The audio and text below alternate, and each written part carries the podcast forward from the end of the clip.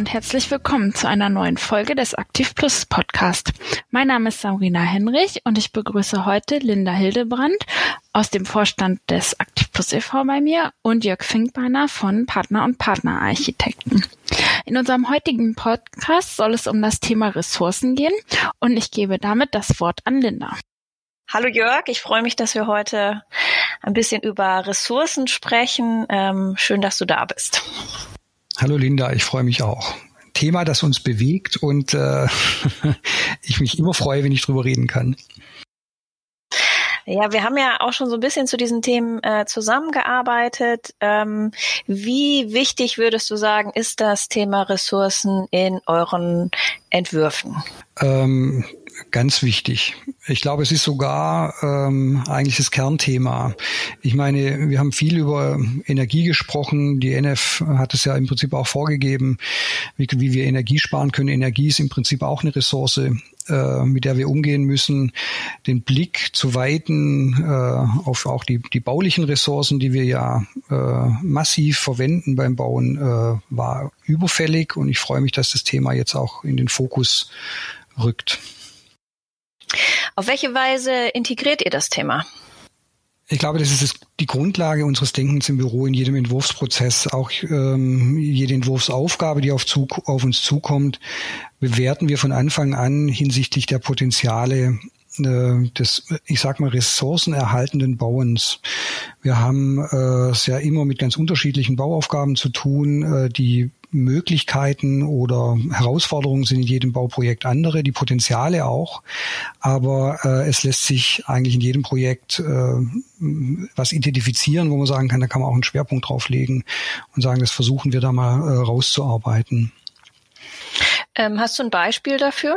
Äh, wo fange ich da jetzt an? Also wir haben äh, angefangen eigentlich, wenn ich jetzt mal mit dem Projekt anfange, was äh, danach gar nicht fragte. Und es war bisher oft äh, unser Problem vielleicht, dass ein Bauherr eine Bauaufgabe zwar immer äh, den Wunsch hat, nachhaltig zu bauen, oftmals aber auch gar nicht richtig definiert ist oder für den Bauherrn nicht definiert ist, was das eigentlich bedeutet.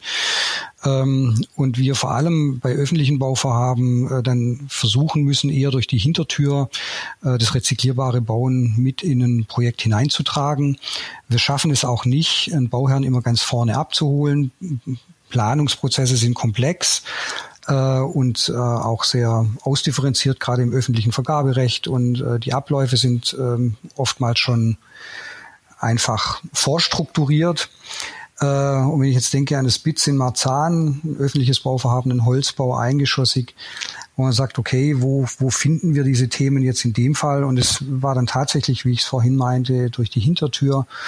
Äh, wir haben beim Bauaushub eine alte Pflastersteinstraße gefunden. Also man könnte sagen, das war ein On-Site-Recycling am Ende und haben uns entschlossen, das erstmal im Außenraum wieder zu verwenden und aber gleichzeitig auch äh, im Dickbett verlegt quasi äh, durch das Foyer durchzulegen.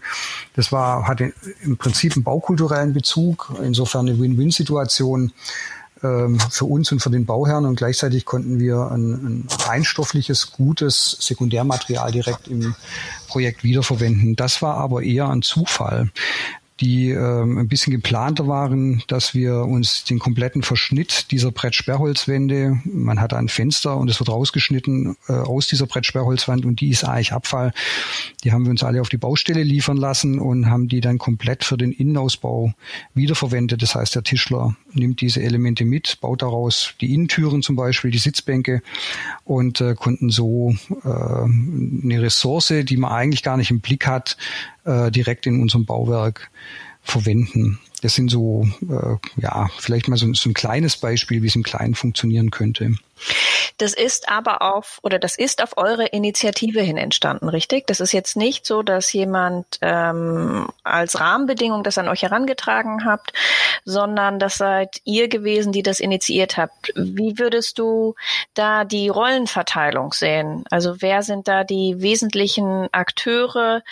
Kann man das heute schon so umsetzen? Das ist jetzt ein erfolgreiches Beispiel, äh, weil ihr das als Planer so gesetzt habt. Ähm, wo sind da die, die Motivation und wo sind da auch die, die Grenzen vielleicht? Also da hat es ja jetzt gut geklappt. Ja, also im Kleinen muss man sagen. Und natürlich muss man den Bauherrn davon überzeugen, so einen Weg zu gehen. Also schon, schon die Ausschreibung dieser Tür war schwierig, weil äh, wir nicht wussten, äh, ob das einfach äh, dann am Ende nicht ins Budget passen wird. Da hatten wir dann Glück und konnten dann in der Ausschreibung so eine Rückfalloption in eine klassische äh, Umfassungszagentür im Röhrenspan, die stand dann auch noch drin und äh, hatten dann die Möglichkeit zu sagen, nee, das passt ins Budget, wir machen das jetzt. Aber schon das hat uns äh, eigentlich ziemlich stark beschäftigt, das überhaupt hinzukriegen in so einer öffentlichen Vergabe. Ähm, wir beschäftigen uns mit dem Thema ja schon relativ lange, jetzt schon fast zehn Jahre, äh, und merken, dass äh, jetzt auch, sagen wir mal, der Blick darauf gerichtet wird, auch von Bauherren, auch in Wettbewerben, in Ausschreibungen kommt das Thema langsam. Insofern wird es auch einfacher, diese Themen zu kommunizieren. Ähm, bisher war es tatsächlich eher äh, sagen wir, unser Antrieb. Äh, viele haben am Anfang gar nicht gewusst, wovon wir reden, muss man tatsächlich so sagen. Äh, und wir mussten da viel Kommunikationsarbeit leisten. Am Ende ähm, betrifft es natürlich, es geht beim Bauherrn los, aber äh, das geht am Ende bis zur Finanzierung eines Bauvorhabens. Die Ausschreibung hatte ich erwähnt, aber natürlich gehören auch die ganzen Fachplaner äh, mit ins Boot. Wir äh, planen ja nicht nur in unserem Gewerbe gehören die Freianlagen dazu, am Ende aber auch die TGA. Und da geht es nicht nur darum, was für eine äh, was für eine Energie verwenden wir, um das Gebäude zu betreiben, sondern auch aus was für Materialien ähm, bauen wir ähm, diese haustechnischen Komponenten ein. Und auch in die Richtung äh, muss man eigentlich viel erklären oder musste man bisher viel erklären, äh, um das überhaupt, um da überhaupt ein Verständnis für zu erzeugen. Mhm. Würdest du sagen, dass das ähm, Tätigkeitsfeld von Architekten und Planern sich dadurch verschiebt? Absolut. Absolut. Ähm, wenn ich jetzt zurückdenke an meine äh, an mein Studium, da dachte ich, ich wollte einfach schöne Häuser bauen. So, das war so der Ansatz. Ich wusste damals nicht, wie kompliziert das ist. Ähm, inzwischen, ähm, gerade bei den Woodscrapern, den Holzhochhäusern in, in Wolfsburg, äh, die ja jetzt nächstes Jahr in die Umsetzung gehen, ähm, ist es so, dass wir festgestellt haben, dass wir an sehr viele Grenzen gestanden sind, äh, gestoßen sind, auch ähm, was die NF angeht, die ja, also erstmal die, die ganzen Reglementierungen, die es gibt, aber ähm, dadurch, dass wir da viel mit Investoren auch äh, diskutiert haben und äh, immer darauf gepocht haben, wir müssen eine ganzheitliche Kostenbetrachtung fahren bei sowas. Wir können uns nicht nur beschränken auf die Kostengruppe 300, 400. Äh, was passiert im Betrieb? Was für ein Interesse hat der Investor? Dass man plötzlich sogar mit Finanzierungsfragen äh, beschäftigt ist und wir äh, sitzen jetzt ab und zu bei der bei Banken und äh, diskutieren mit denen alternative Finanzierungsmodelle für, für Bauvorhaben, äh, wo ich denke, da wollte ich eigentlich nie hin. Ich bin gerne Architekt und nichts anderes. Ähm, aber äh, wenn wir das Ziel eines ressourcengerechten Gebäudes äh, erreichen wollen, müssen wir uns ein Stück weit damit beschäftigen. Ja. Mhm. Und was ist deine Erfahrung im Gespräch mit den Banken? Gibt es da, also die Diskussion geht ja auch schon ein bisschen länger. Ähm, hast du den Eindruck, dass sich da etwas bewegt und dass ökologische Werte eine Relevanz bekommen? Hängt ein bisschen davon ab, mit welcher Bank man spricht. Äh, einmal das, es gibt ja Banken, die, äh, die das explizit in, praktisch in, ihrem, äh, in ihre Genese haben und sagen so, das ist das, was wir tun und das ist das, was wir finanzieren. Die müssen sich ja natürlich mit beschäftigen, wollen das auch. Also ist jetzt gar nicht, dass die das müssen, sondern die, die sind auch auf der Suche. Deswegen ist es auch ein sehr konstruktiver Austausch zu sagen, wie könnte es denn gehen? Ähm, ich habe schon das Gefühl, dass sich da was tut. Ich glaube auch, dass ähm, durch die letzten zwei heißen Sommer und Greta Thunberg, muss man wirklich sagen, auch äh, äh, große Projektentwickler merken, dass die äh, so nicht weitermachen können, sich genau die Frage stellen, ja, aber wie denn dann? Und ähm, dass deswegen äh, auch eine gerade eine Diskussion entsteht über diese Lösungen, die es vielleicht geben könnte. Und die Bereitschaft ist in jedem Fall da, ohne jetzt sagen zu können, da liegt schon irgendwie eine Lösung auf dem Tisch. Das ist ein komplexes Unterfangen, ähm, ein komplexes Feld, in dem man sich da bewegt. Wir können da nur vielleicht auch mal gute Beispiele nennen, wie das jetzt in anderen Ländern schon mal äh, finanziert wurde. Geht es denn hier nicht auch? Und dann ist man in der Diskussion darüber mit Ja, aber oder aber bei uns nicht, weil. Aber ich habe schon das Gefühl, dass da gerade was passiert, ja. Mhm. Wie ist da die Perspektive? Ähm, werden dort ähm, in solchen Gesprächen stärker die Dinge gefördert, die im Jetzt sind, sprich Produkte aus erneuerbaren Rohstoffen oder RC-Materialien, oder ist da der Rückbau ein stärkeres Thema? Kann man das so, kann man das benennen? Mm, ich, also ich glaube, der Rückbau ist äh, ein oder muss ein bisschen unterscheiden. Also wenn wir jetzt Bauen im Bestand haben, dann haben wir es automatisch mit dem Rückbau zu tun. Dann ist das Thema Rückbau peripher ein Thema, äh, aber nicht unbedingt daraus resultierendes Verwenden von Sekundärbaustoffen, das heißt Baustoffe, die äh, jetzt schon vorhanden sind, die wir irgendwie verwenden können. Das ist ein, ein zweites Thema, was sehr komplex ist. Aber ähm, die, die Frage, und das ist natürlich auch bei einer, bei einer Ökobilanzierung oder einer Lebenszyklusanalyse schwierig, es ist ein bisschen ein Blick in die Glaskugel, äh, wann wird dieses Gebäude zurückgebaut? Was ist dann dieser Rohstoff wert? Ähm, da sind wir auch ein bisschen in so einem, müssen wir gerade auch noch ein bisschen wolkig bleiben, zu sagen, so, also wir müssen gewährleisten, dass wir zum Beispiel äh, kein Sondermüll produzieren mit dem Haus, was wir bauen, um die Rückbaukosten zu äh, minimieren. Idealerweise wäre es sogar andersrum. Wir bauen das Gebäude so, dass es als Materialbank funktioniert und äh, äh, am Ende äh, mit dem Rückbau Geld verdient werden kann. Das ist ja auch nicht äh, utopisch, das funktioniert, aber das jetzt wirklich zu beziffern bei einer äh, Immobilie, die äh, im Zweifel den äh, also ein, ein längeres Leben hat wie der Entwickler selber, der dann sagt, da bin ich ja schon lange tot. Äh, was geht mich das an? Äh, ist natürlich schwierig, ist dann vielleicht auch ein bisschen philosophisch manchmal. Gleichzeitig gibt es ja, äh, wenn man zurückblickt, Beispiele, also Wohnungsbaugesellschaften, die sich jetzt mit 60er, äh, 70er Jahre Bauten ähm, rumschlagen, wo die Rückbaukosten enorm sind, weil man zum Beispiel unter der Tapete an ähm, eine Asbestspachtelung findet und ähm, schon schon allein das Zurückgewinnen der Ressource Grundstück äh, so viel Geld kostet, dass, ähm, dass es natürlich eigentlich für den aktuellen äh, Leiter dieser Wohnungsbaugesellschaft wenig Spaß bringt. Äh, und er weiß, das hat im Prinzip sein Vor, Vor, Vor, Vor, Vorgänger verursacht.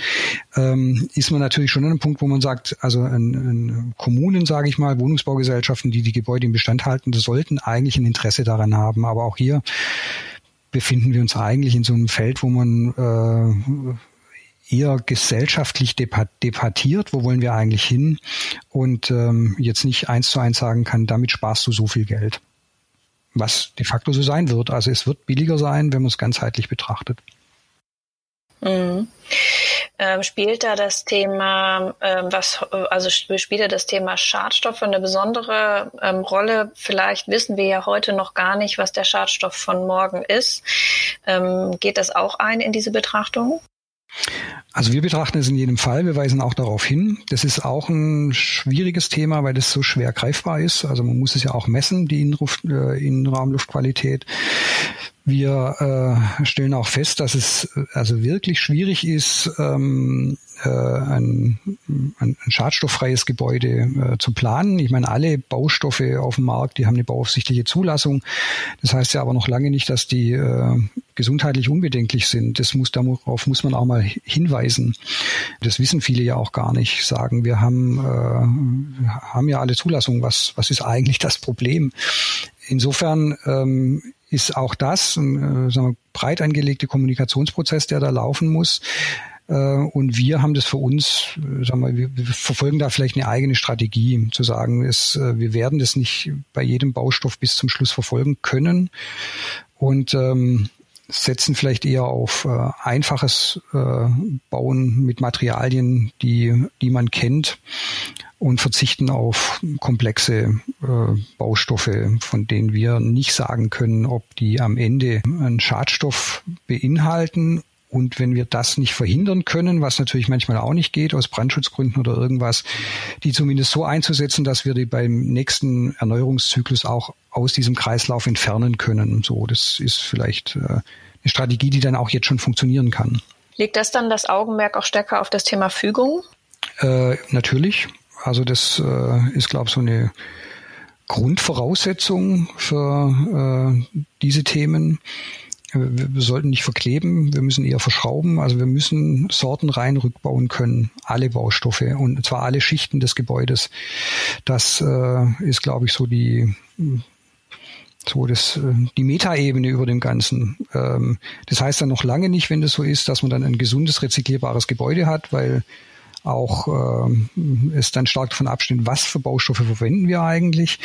Aber äh, die Grundvoraussetzung ist natürlich, äh, dass sie so verbaut werden, dass man sie wieder trennen kann. Sprich, dass man das Gebäude von, eigentlich von hinten denken muss. Nicht so sehr darüber nachdenken, wie bauen wir es zusammen, sondern wie bauen wir es eigentlich wieder auseinander. Eure Projekte ähm, sind dadurch gekennzeichnet, dass ihr viel mit Holz baut, ähm, viel mit erneuerbaren Rohstoffen umgeht. Ist das Thema Sekundärbaustoffe für euch auch interessant? Äh, ja, also ich muss sagen, wir haben uns tatsächlich viel mit äh, den primären Baustoffen beschäftigt bisher.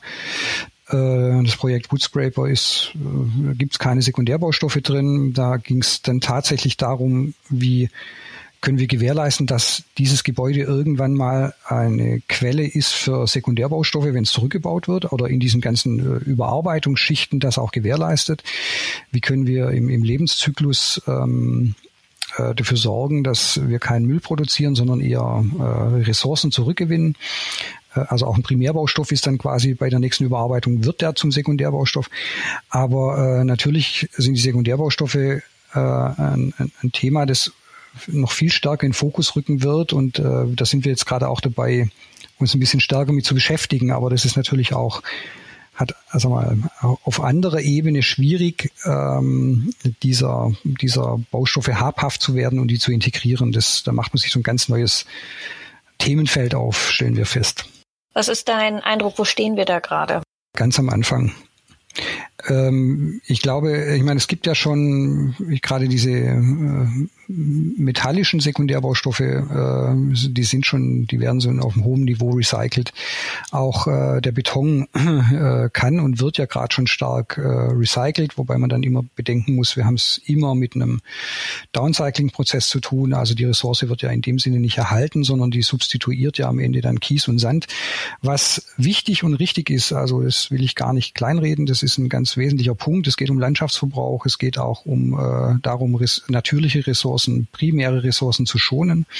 Ich glaube, da ist schon relativ viel in Bewegung, aber äh, das, das Feld geht ja viel weiter. Also das Ziel muss ja eigentlich sein, dass wir Sekundärbaustoffe auf dem gleichen Niveau recyceln. Und da stehen wir jetzt zunächst mal vor dem Problem, dass alles das, was gerade zu uns zurückkommt, in der Zeit gebaut wurde, es ist immer noch so, also die Zeit ist immer noch nicht da, aber in einer Zeit gebaut wurde, wo, wo man über diese Themen nicht nachgedacht hat. Das heißt, die wurden ja ein, für ein lineares Wirtschaftsmodell entwickelt und verbaut und äh, sollen jetzt quasi in ein äh, zirkuläres Wirtschaftssystem überführt werden. Und das funktioniert natürlich auch nicht so einfach. Mal ganz davon abgesehen, dass natürlich die Verfügbarkeit zur richtigen Zeit am richtigen Ort äh, mit den entsprechenden Vergaberichtlinien äh, kohärent gehen muss. Insofern kann man schon fast sagen, wir sprechen da eigentlich von einem, von einem Systemwechsel, der auf ganz vielen Ebenen passieren muss. Und äh, das ist natürlich ein, ein langer Weg.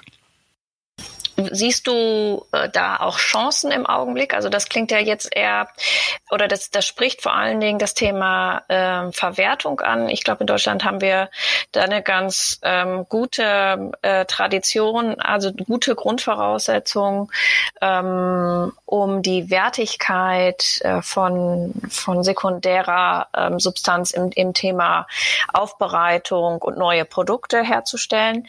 Ähm, das Thema Wiederverwendung ähm, spielt da jetzt ja noch nicht, also ist da jetzt noch nicht drin vorgekommen. Wir, wir sehen, wir haben einige Prototypen in Deutschland. Könntest du dir vorstellen, in Projekten mit äh, wiederverwendeten Bauteilen umzugehen? Äh, ja, natürlich. Also, ähm, weil ich glaube, dass das, also wenn man sich jetzt mal die, die Zahlen anschaut oder die Prognosen, werfen jetzt mal den Blick Richtung 2050, wo wir ähm, weltweit wahrscheinlich einen, Nachfrageüberschuss nach Ressourcen generell von über acht Milliarden Tonnen haben werden, die nicht befriedigt werden können, weil diese Ressourcen einfach nicht verfügbar sind. Gleichzeitig der Ressourcenverbrauch in den letzten 100 Jahren um das Achtfache angestiegen. Also das heißt, es sind Materialien, die aus der Ökosphäre in die Anthroposphäre übergegangen sind. Das heißt, die sind schon eigentlich in unserem anthropozänen Lager da und äh, allein in Deutschland wächst dieses Lager jedes Jahr um einen Kubus von der Größe äh, von 800 Meter Höhe, Breite, Tiefe. Das heißt, ähm, da wir schaffen jedes Jahr im Prinzip noch viel mehr anthropozenes Lager, auf das wir natürlich auch aus wirtschaftlichen Gründen werden zurückgreifen müssen. Das wird so sein. Ähm, da können wir uns auf den Kopf stellen. Das ist am Ende eine, eine wirtschaftliche Frage. Äh, insofern geht es vielleicht eher darum, wie kriegen wir das jetzt hin? Wie bringen wir das auf den Weg? Und ähm, wie, äh, wie können wir diese, diese sekundären Baustoffe wieder in unsere Bauvorhaben integrieren und gleichzeitig darauf zu achten, dass das, was wir jetzt tun, und das ist ein, ein Riesenproblem, ich sehe hier wenig Baustellen, äh, die dem schon gerecht werden, ähm, jetzt so zu bauen, dass wir uns im Idealfall in 50 Jahren nicht mit den Problemen rumschlagen müssen, mit denen wir uns jetzt gerade rumschlagen, weil diese Gebäude eigentlich dafür gar nicht ähm, gebaut wurden.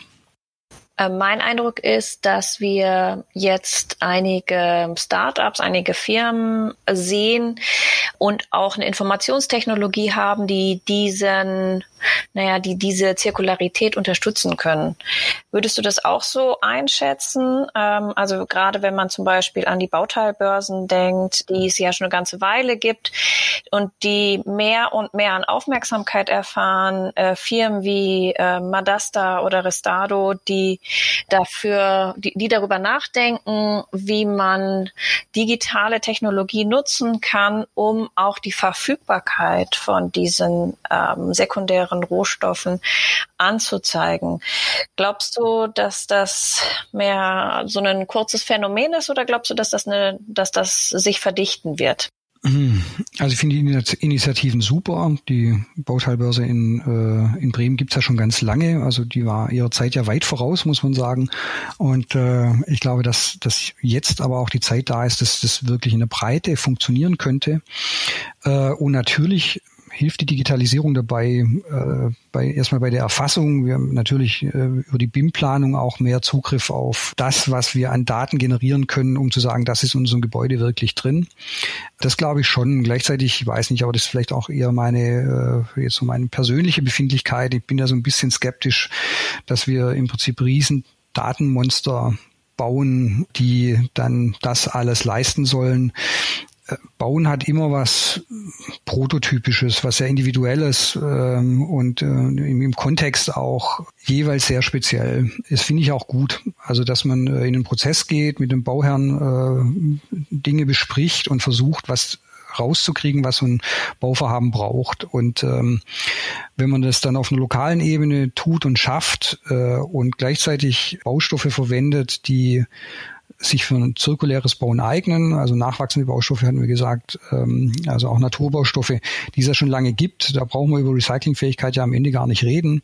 Dann kann man, glaube ich, erstmal sehr viel richtig machen und wenn man es dann schaffen würde zu sagen, okay, und es, es gibt hier einfach Potenziale vor, vor Ort oder lokal oder hier in der Stadt und auf die greifen wir zu, dann, dann glaube ich, ist es erstmal gut. Nichtsdestotrotz, also im, im Großen und Ganzen wird man natürlich da auch äh, breite, etablierte Strukturen brauchen, die sowas bewerkstelligen und da gehört die Digitalisierung wahrscheinlich einfach mit dazu. Ja, das, ähm, da, da schließt sich die Frage nach der Verantwortlichkeit ähm, an. Wenn wir jetzt ein paar Voraussetzungen für diese Situation sehen, ich glaube, die Digitalisierung ist eine davon, ist die Frage, liegt das beim Architekten, ist das die Politik oder muss das ein Bauherr ähm, fordern? Wo siehst du da die Verantwortung für zirkuläres Bauen? Hm. Äh, gut, am Ende ist es eine gesamtgesellschaftliche Verantwortung. Es gehören alle mit dazu und alle müssen, selbst wenn sie vielleicht nicht ähm, äh, fachlich in der Lage sind, es zu einzuschätzen, müssten die zumindest äh, den Weg frei machen oder äh, Barrieren abbauen oder sagen, ja, wir verpflichten uns diesem Ziel, was können wir dafür tun? Äh, natürlich äh, hängt es auch an, äh, an Gesetzen, die geändert werden müssen. Äh, die Bauordnung, jetzt ist gerade das GEG-Gesetz äh, in Kraft getreten, was unserer Ansicht nach ja eher eine Fort Fortführung der, der NF ist. Das finden wir ein echtes Problem. Äh, ich glaube, auch hier wird man äh, Überzeugungsarbeit leisten müssen, Mehrheiten finden, zu sagen, da, da muss sich was tun. Äh, insofern gehört jeder äh, ein Stück weit äh, mit dazu. Wir sind jetzt nun mal Architekten und als Generalisten natürlich auch immer in so einer Moderatorenrolle. Wir versuchen das dann zu einem Bauwerk zusammenzubringen, diese ganzen unterschiedlichen Befindlichkeiten. Insofern glaube ich schon, dass, äh, dass bei uns äh, an, sag mal, der Ball im Feld liegt, hier jetzt auch was zu tun.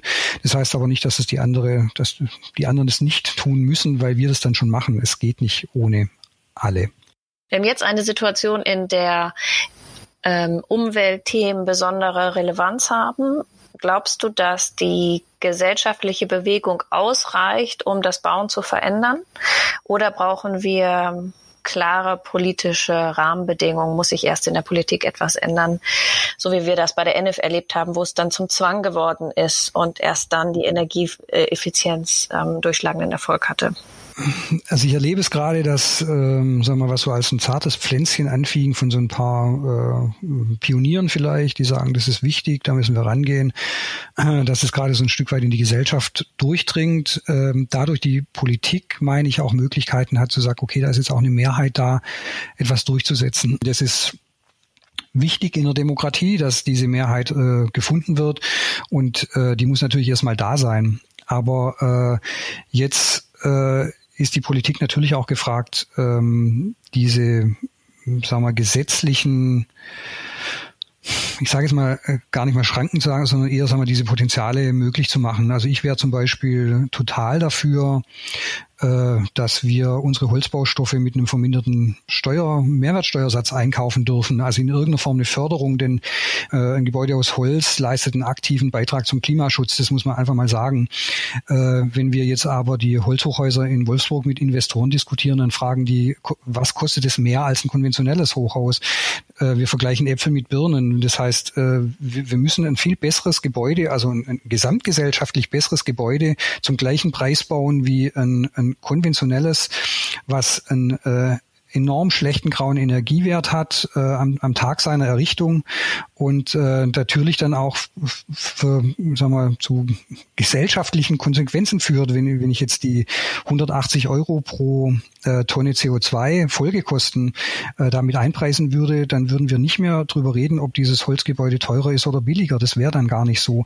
Aber da kann ich jetzt laut schreien. Am Ende bin ich ein Architekt, der ein Haus plant. Ähm, das muss ein Gesetzgeber tun. Und dazu brauchen wir eine Mehrheit und, und auch den Willen zu sagen, okay, wir, wir machen da einen Weg auf, hat natürlich dann auch viel mit äh, Lobbyismus und sagen wir mal, Befindlichkeiten zu tun, dass es natürlich auch vielen wehtun wird.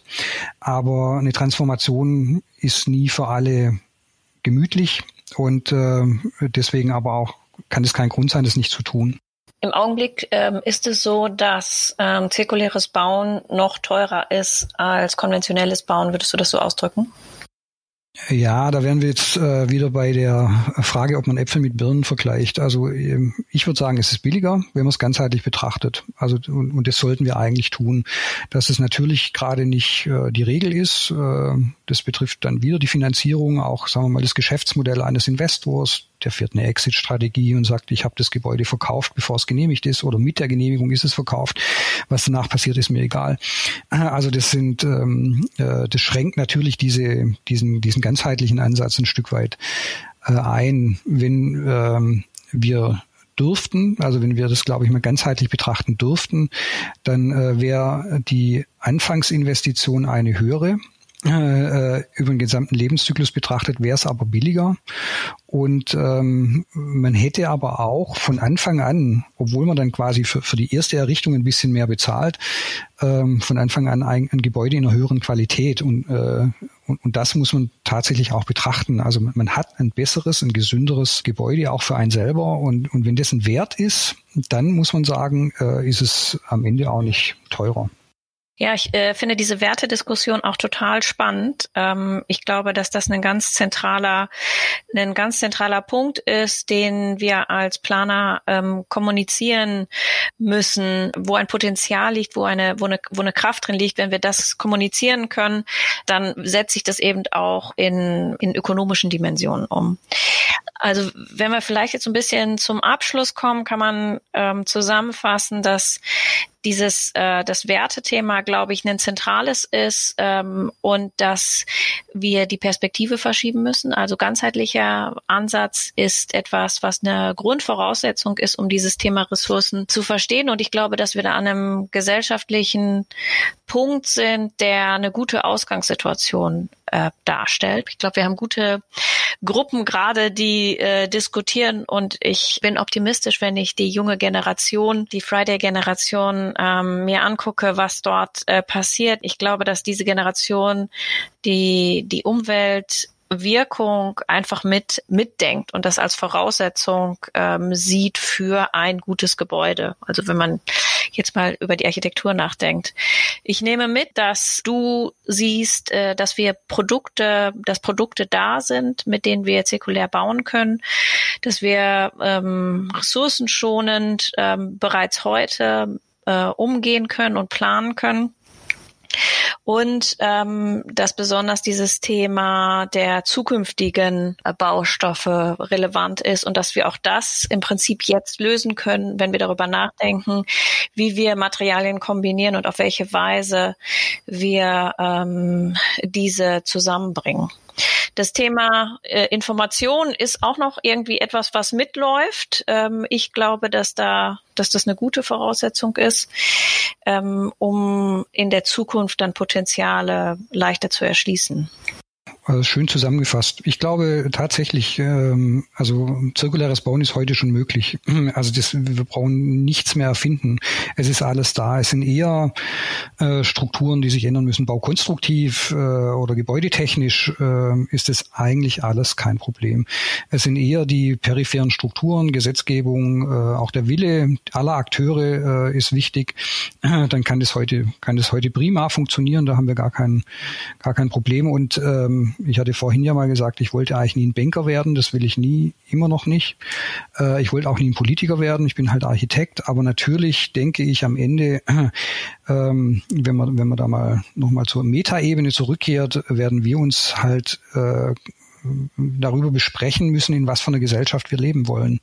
Das ist so das, was über allem, allem hängt. Und wenn wir uns darauf verständigen können, sagen so, das, also das ist die Zukunft, die wir uns eigentlich alle wünschen, dann, ähm, dann hat das ganz konkrete Anforderungen, Konsequenzen für das, was wir heute tun.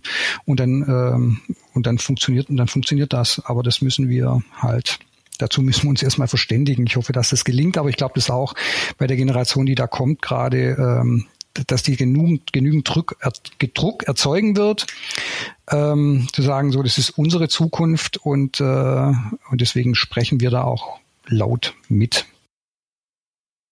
Ja, vielen Dank, ihr meinen, für diesen regen Austausch und ich hoffe, dass uns das Thema auch noch weiterhin beschäftigen wird.